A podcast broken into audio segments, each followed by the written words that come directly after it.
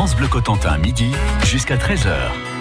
Et aujourd'hui, Lionel Robin est en immersion à bord d'un sous-marin nucléaire lanceur d'engins, le premier du genre en France, construit à Cherbourg dans les années 60 et entré en service actif en décembre 1971 en pleine guerre froide.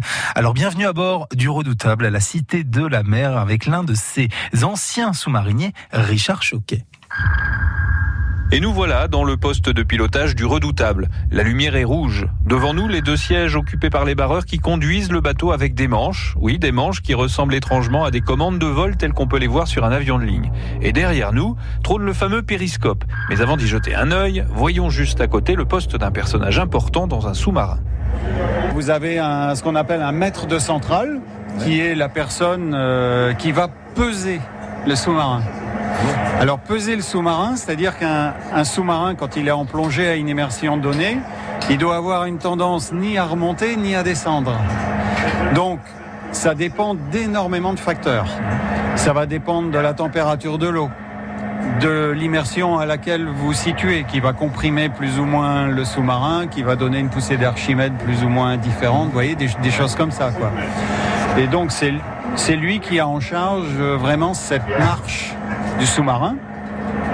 Bien entendu, vous avez un officier de quart ici. Euh, vous avez les périscopes qui sont euh, utilisables mais euh, en immersion périscopique. Hein. donc là, on n'est pas loin sous la surface. Vous avez ici la table à cartes. Mais il faut savoir que là-dessous, ça n'était pas une carte. Ah C'est-à-dire que le sous-marinier en patrouille, il ne sait pas où il est. Bon, on savait bien qu'on était euh, arrivé en mer Arctique ou qu'on avait euh, déjà, si on passait le cercle arctique, on avait une petite tradition euh, amusante. Hein, C'était quoi? Bah, il, y a un baptême. voilà, avant on est néophyte et après on est initié. bon, c'est c'est toujours très bon enfant. Hein. C'est voilà, pas forcément propre, mais bon enfant. Tout le monde y passe, euh, ça faisait partie de la vie du sous-marinier, comme le baptême du sous-marinier. Hein. Du reste, la première fois que vous plongez, nous avions un baptême, ça c'est plus facilement racontable.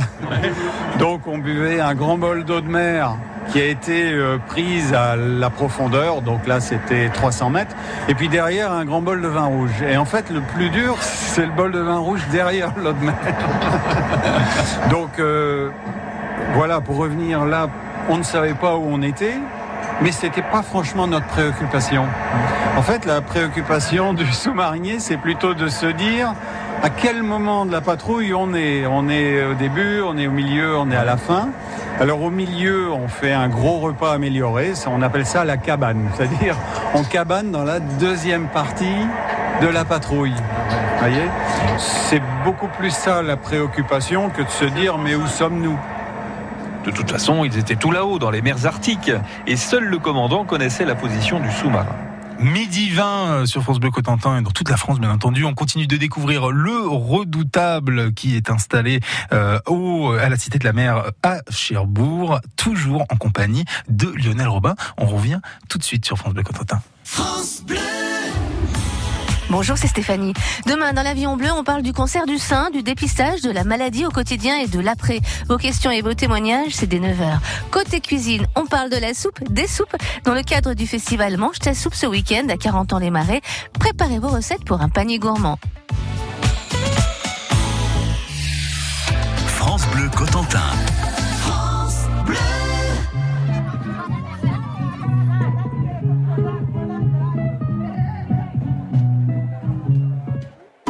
Enfant des villes ou enfant des fois, on se fait tous une île pour aller bien à l'horizon.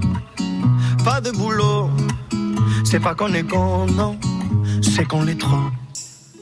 Alors on traque un peu de joie pour porter le sac quand ça va pas. Et demain l'horloge s'arrêtera, comme dirait Georges ça va de soi. On ira faire la fête, on ira faire les rois, pour se vider la tête, tout oublier, tu vois. On ira faire la fête, on ira faire les rois, pour se vider la tête, pour oublier.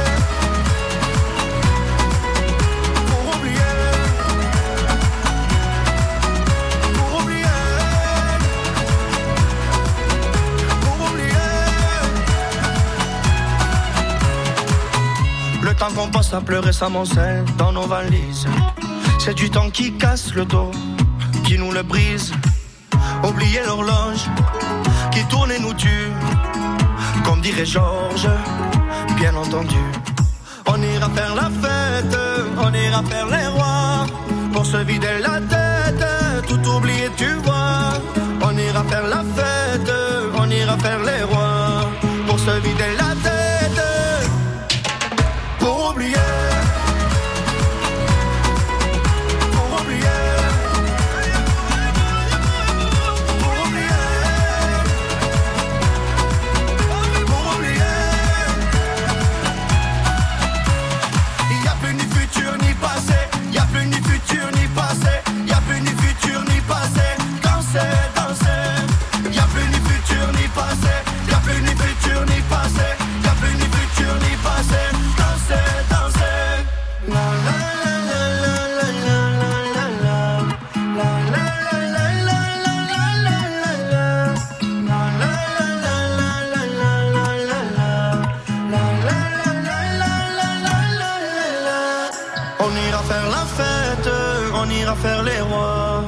se vide en la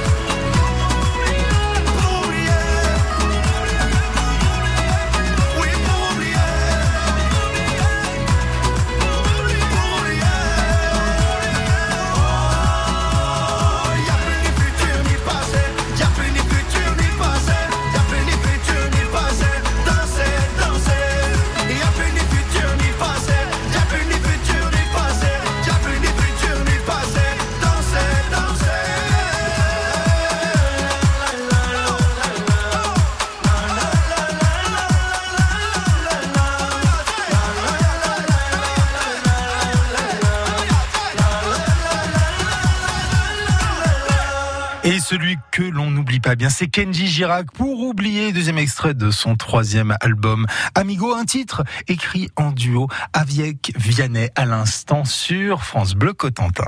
France Bleu Cotentin, midi jusqu'à 13h. La cité de la mer à Cherbourg accueille depuis le début des années 2000 le redoutable, le premier sous-marin nucléaire lanceur d'engins lancé par le général de Gaulle en mars 1967. Lionel Robin est monté à bord avec pour guide un ancien sous-marinier. Richard Choquet a navigué à bord du redoutable et il en connaît les moindres recoins. C'est vrai que quand on passe en moyenne 70 jours sous l'eau à chaque mission, on n'a pas besoin de guide à bord. Et justement, quand on a 3 ou 400 mètres d'eau au-dessus de la tête, comment fait-on en cas de problème grave, comme une voie d'eau par exemple? Alors ici, vous avez quand même quelque chose qui est important. Vous avez l'un des deux sas de sauvetage du bateau. C'est-à-dire qu'en cas de problème sous la surface, on peut s'en sortir. Alors, on peut s'en sortir euh, si le sous-marin était posé par faible fond. Euh, bon, là où on naviguait, je vous cache pas qu'il y a plusieurs euh, milliers de, mètres de profondeur, donc non, ça aurait été inutile.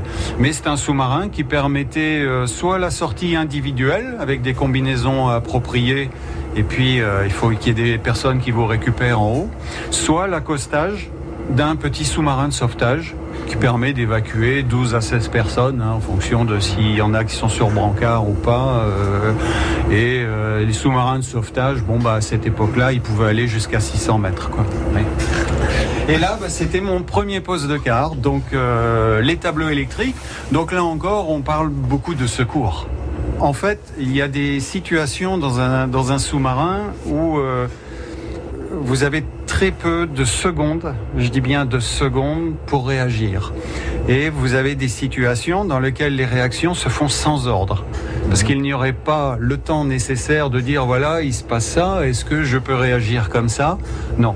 Et, entre autres, hein, ce sont les situations de voie d'eau, clairement, où les réactions se font sans ordre. Donc vous avez des personnes à bord qui sont en poste de quart là uniquement au cas où. C'est-à-dire qu'on leur fait faire bien sûr des exercices en patrouille hein, pour que pour qu'ils restent vigilants, mais clairement ils sont là en cas de pépin. Vous voyez, par exemple, euh, quand on passe à côté de, de ces chaînes, bah, c'est un exemple. Ça, ce sont les purges de ballast. Les purges de ballast, elles se, donc ça permet au bateau de plonger Hein, C'est-à-dire on ouvre les, purges, l'air s'en va des, des ballasts, on alourdit le sous-marin qui plonge. C'est normalement commandé de l'avant. Puis si ça marche pas de l'avant, on peut commander ça en hydraulique, de l'arrière. Et puis si ça marche toujours pas, eh ben à la fin on a une chaîne. Donc, vous voyez, À la main. à la main. Donc là, on, on a vraiment une cascade de moyens de secours. Sur les barres de plongée, les barres de direction à l'arrière, c'est le même principe. Vous pouvez les commander localement, alors que normalement, ça se fait en télécommande de l'avant. Et ça, c'est un principe euh, de sous-marin qui reste, euh, même sur les sous-marins actuels, hein, clairement. Voilà, on ne laisse rien au hasard. Pas question de faire escale en cas de problème. Un SNLE doit rester discret. Dissuasion oblige. Et on continue de découvrir le redoutable toute cette semaine jusqu'à vendredi en compagnie de Lionel Robin. Continue de nous écouter sur France Bleu Cotentin. Dans un instant, on reste en mer avec François Galli, euh, le directeur du groupe d'études des cétacés du Cotentin. Il viendra nous parler de son association et de ses différentes missions. Restez avec nous.